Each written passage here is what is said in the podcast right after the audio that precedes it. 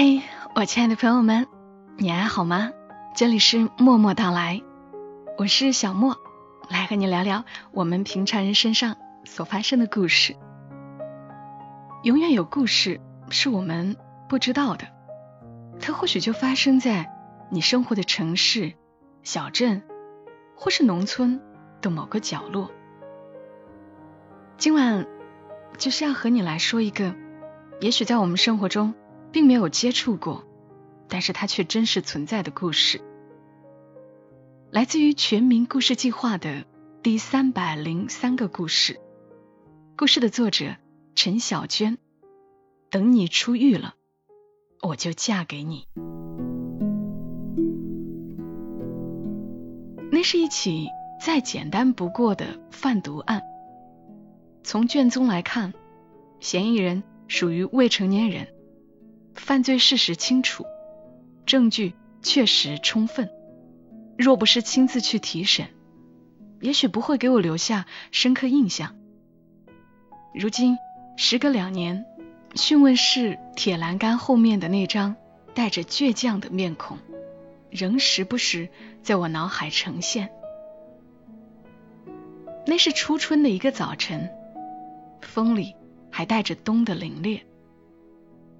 我和同事阿丽走进看守所，严丝合缝的铁门缓缓打开，一股冰冷的气息扑面而来。我紧了紧领口，试图赶走钻进检查制服里的凉意。南方一年到头的潮湿，让阴冷狭窄的讯问室透着一股霉味。我刚坐下，就打了个寒战。无论何时来，讯问室总给人一种窒息的感觉。我和阿丽没有说话，盼望犯罪嫌疑人早点被传唤进来。潘甲，到十二号讯问室。随着工作人员的提示，由远及近的脚步声传来。一个又矮又瘦的身影走进讯问室，稚嫩的脸上带着与年龄不符的成熟。他故作轻松的坐进椅子里，将戴着手铐的双手放在胸前的小桌上。这么冷的天，他却只穿一件看守所配发的无袖背心，两只胳膊上的肌肉纹理格外分明。像专门去健身房锻炼过一样。核实完身份，我们针对案情开始讯问。当问及为何不联系法定代理人时，他苦笑一声，摇头说：“没有人可以联系。”你有哪些家人？阿丽严肃起来。六岁那年。我爸出车祸，司机跑了。我爸死了还没三个月，我妈就跟一个男的跑了。从那以后，我再没见过他。我和妹妹还有奶奶一起生活。潘甲仰起头看向我们，两只眼睛黑亮，语气平缓的讲述，像是在说别人的事。没通知奶奶吗？阿丽问。潘甲接着摇头。奶奶七十多岁了，身体不好，不能让她担心我，我要照顾好他们。奶奶的生活费和妹妹的学费是我挣来的。说最后一句话时，他的脸上突然浮现出笑意，好像忘记了自己身带镣铐。我和阿丽对视一眼，短暂的沉默。虽然在经办的案件中，犯罪嫌疑人大多脱离不了出身穷苦、身世惨淡、成长坎坷的命运，但潘甲坦然的心态和一笑泯恩仇的早熟，的确不多见。潘甲的妈妈虽然消失了。但他没有把户口迁出去，从户籍上看，依然和潘家是母子关系。作为潘家唯一监护人的奶奶，提供不了潘家妈妈失踪的相关证明材料，所以潘家和妹妹始终不能被当地街办和政府认定为孤儿，也无法得到政府发放给孤儿的基本生活费。潘甲说，妈妈刚离开家的那段时间，他每天倚在门槛上等她。一直等到天黑了，才抹掉眼泪回房休息。一个下大雨的傍晚，潘甲抱着伞蜷缩在门槛上等妈妈。隔壁的阿婶端着两个馒头走过来，见到他在门外，恶狠狠地对他说：“你妈再也不会回来了，这个没良心的婆娘，你爸坟头的土还没凉。”她就跟别的男人跑了，遭天谴的，可怜了这两个孩子。潘甲抱着伞，冲阿婶凶道：“你骗人！”阿婶一把抢过潘甲怀里的伞，对着他肩头砸了两下，瞪着眼，龇牙说：“你个瓜娃子，不打你一顿，你还做梦着呢！”潘甲。被打愣了，一屁股坐在地上，张开嘴哇哇的哭了起来。阿婶把怀里的两个大馒头掏出来，塞到潘甲手里，塞完说道：“一个大男娃娃家的不准哭，只要有命，总能活下去。”自此，潘甲接受了爸妈都走了的现实。开始跟着奶奶下地种田。到了开学期，跟他同龄的孩子都背起书包进了校园。潘甲只能眼巴巴的瞅着。他跟奶奶说，他也想上学。奶奶看着他，没有回应，只是止不住的叹气。一天傍晚，奶奶从田里回来，径直走到鸡窝。抓出家里的老母鸡，拉着潘家往小学校长的院子走。进门后，奶奶扑通跪倒在校长跟前，脑门在地上咚咚咚磕了三下。不一会儿功夫，奶奶又抱着老母鸡回家了。过了几日，奶奶背着孙女儿，牵着潘家，将他送进了小学大门。以后每年的开学季，奶奶都抱着老母鸡去找校长。头三年是为孙子一个人求情，后三年是为孙子和孙女两个人求情。潘家就这样在奶奶和家里老母鸡的诱护下，读完了小学。小学毕业时，年近七十岁的奶奶满头白发。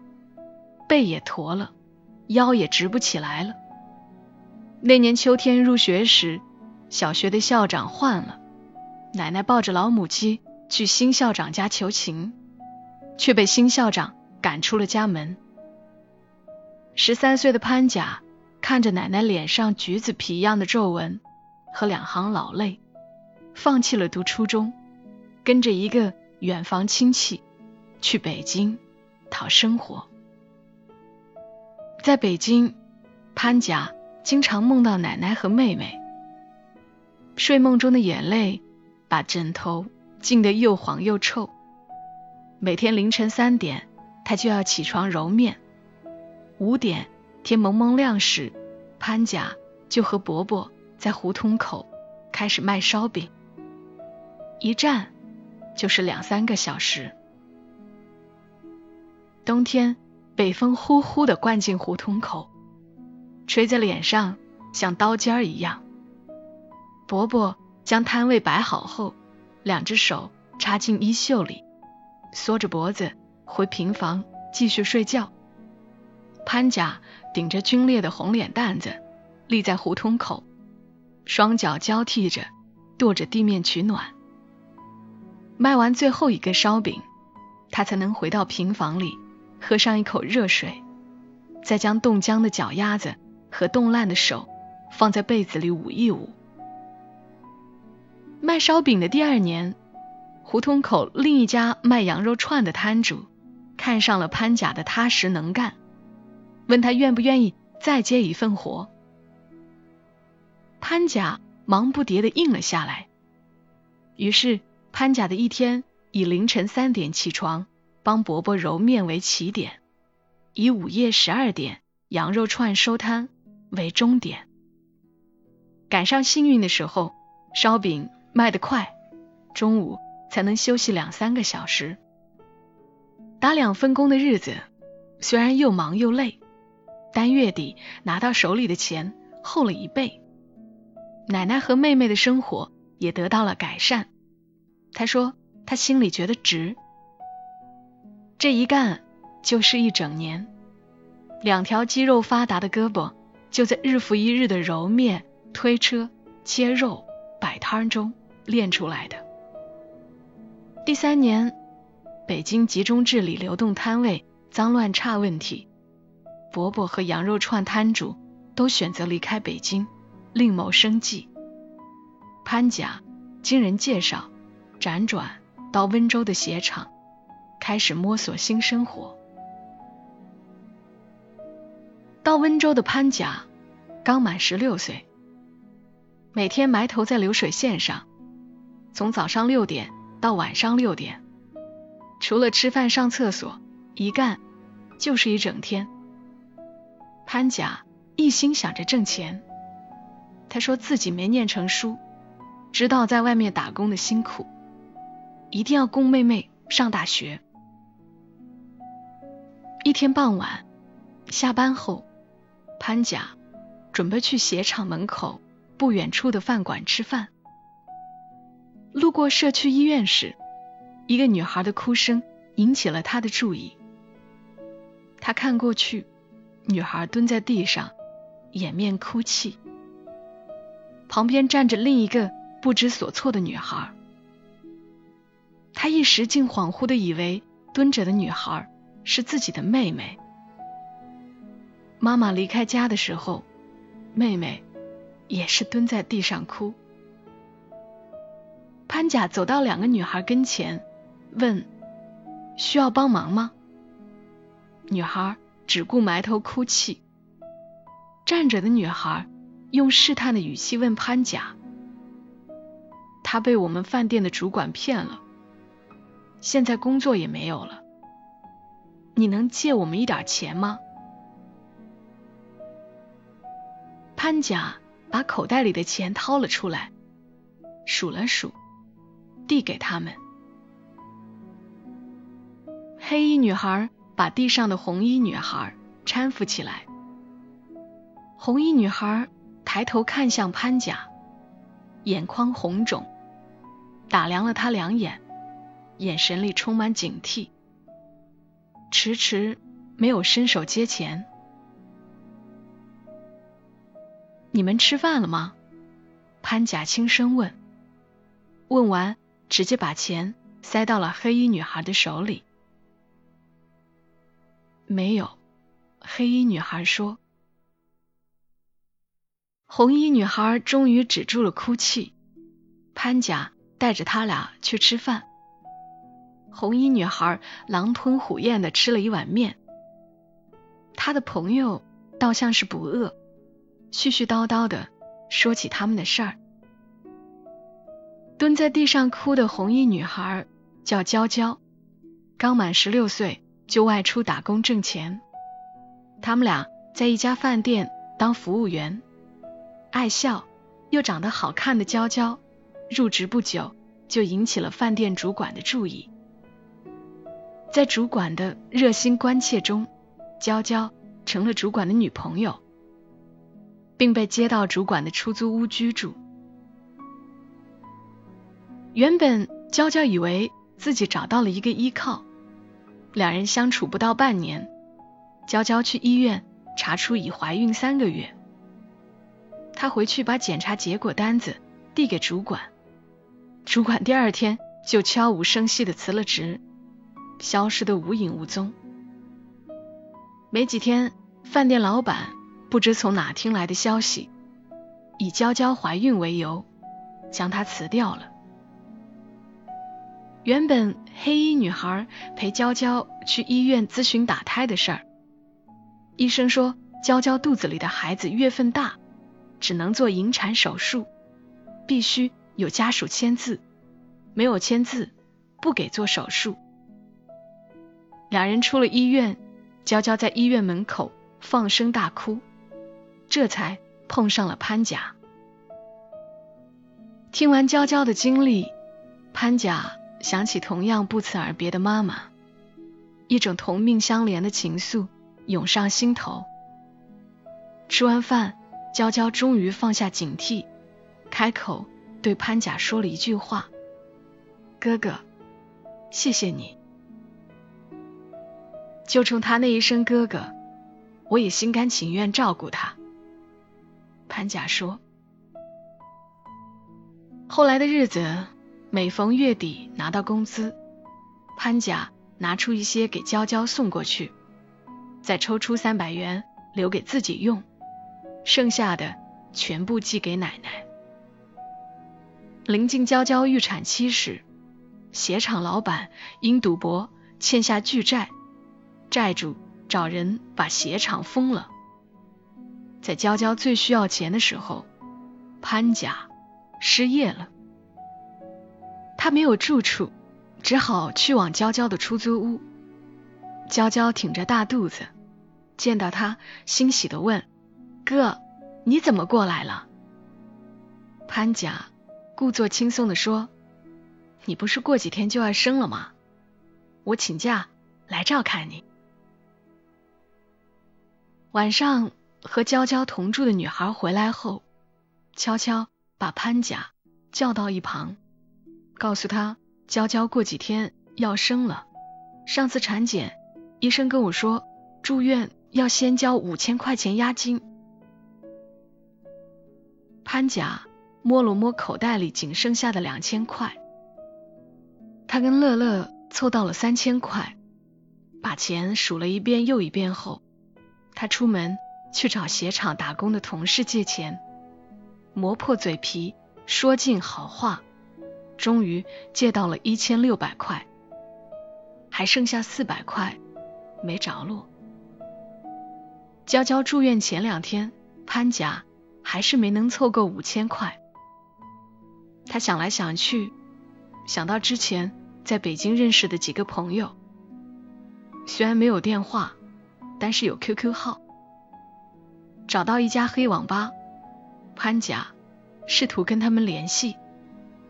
在网上等了一个多小时，没收到任何回复。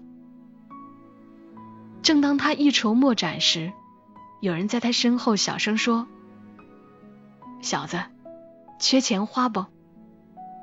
是一个四十岁左右的男人。潘甲没理会他，假装打开网页看视频。男人笑呵呵的说：“看你这样子，是遇上难事儿了。”你帮我一个忙，我给你五百块钱。潘甲显得不耐烦的问他：“什么忙？”中年男人带着他出了网吧，走到一条破旧巷子里头，终于停下来。男人讪笑的说：“哥的腿受了伤，不方便跑远路，你帮哥送点东西，哥先给你两百，等送到了。”我朋友会再给你三百。潘甲问：“送什么东西？”中年男人岔开话题：“有点饿，咱们先吃个饭。”潘甲又跟着他走进一家饭馆，男人请他吃了一碗牛肉拉面，外加一瓶啤酒，闭口不谈要他送什么东西，只是问他在这边的情况。饭也吃了，酒也喝了。出了饭馆，男人将两百元和一团卫生纸递给潘甲。潘甲看着红彤彤的两张人民币，不再问卫生纸里是什么东西，两百块，还差两百块。要是他当时直接给我四百就好了，拿了钱我就走人。潘甲有些懊恼的对阿丽说：“按照中年男人给的地址，潘甲来到一家酒店门口，一个瘦削的男人从酒店出来，从他手里接过卫生纸团，并给了他三百元。刚接过钱，就有人窜出来，没等潘甲反应过来。”他就被擒住，后经鉴定，卫生纸里包的是零点六克毒品，检出甲基苯丙胺成分。结束讯问后，潘甲礼貌的追问：“检察官阿姨，我能请你们帮个忙吗？”阿丽问：“什么忙？”我想知道娇娇生了没。阿丽问。娇娇知道你犯事被关进看守所吗？潘甲摇摇头。那你奶奶和妹妹接下来的生活怎么办？提到奶奶和妹妹，潘甲立刻低下了头。他答非所问：“我会被判多久？”阿丽告诉他：“鉴于你是未成年人，少则半年。”多则一年吧。潘甲突然笑了，我们心中不解，只听到他像是在自言自语：“我之前寄给家里的钱，足够我妹妹一年的学费和他们的生活费了。”阿丽答应潘甲，说在不违反规定的情况下，会跟娇娇联系。过了几天，阿丽告诉我。娇娇生了个女儿。一个周末，我跟阿丽找到娇娇租住的出租屋，送去一些钱和衣物。娇娇披头散发的抱着孩子，感激里带着惊恐的问：“我哥呢？”我说：“他犯了点事儿，被关进去了。”沉默了很久，我们见客厅的地上。还有未收拾的床铺，应该是潘甲的。房间堆满杂物，连坐的地方都没有。趁着娇娇给孩子喂奶的间隙，我和阿丽向他告别。出来走了二十米远，我和阿丽正打算叫车，身后有人追了过来，是娇娇。她抱着孩子，踉踉跄跄的跑上来，见我们回头看她，又站住了。巷子很暗，我们看不清娇娇的神情，只听到他朝我们喊：“求你们帮我带句话，无论多久，我都等他出来，我欠他的，用一辈子来还。”声音嘹亮。又带着哭腔。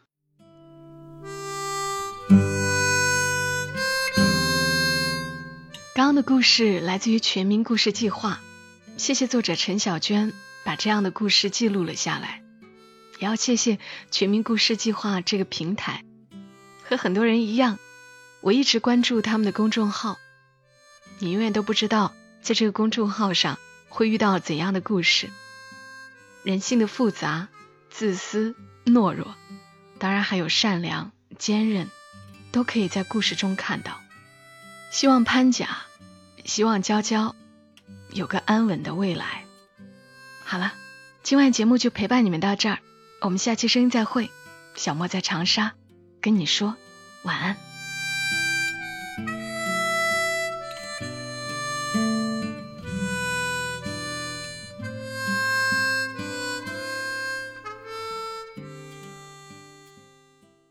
如果你喜欢这期节目，麻烦你帮忙转发到朋友圈，让更多的人听到。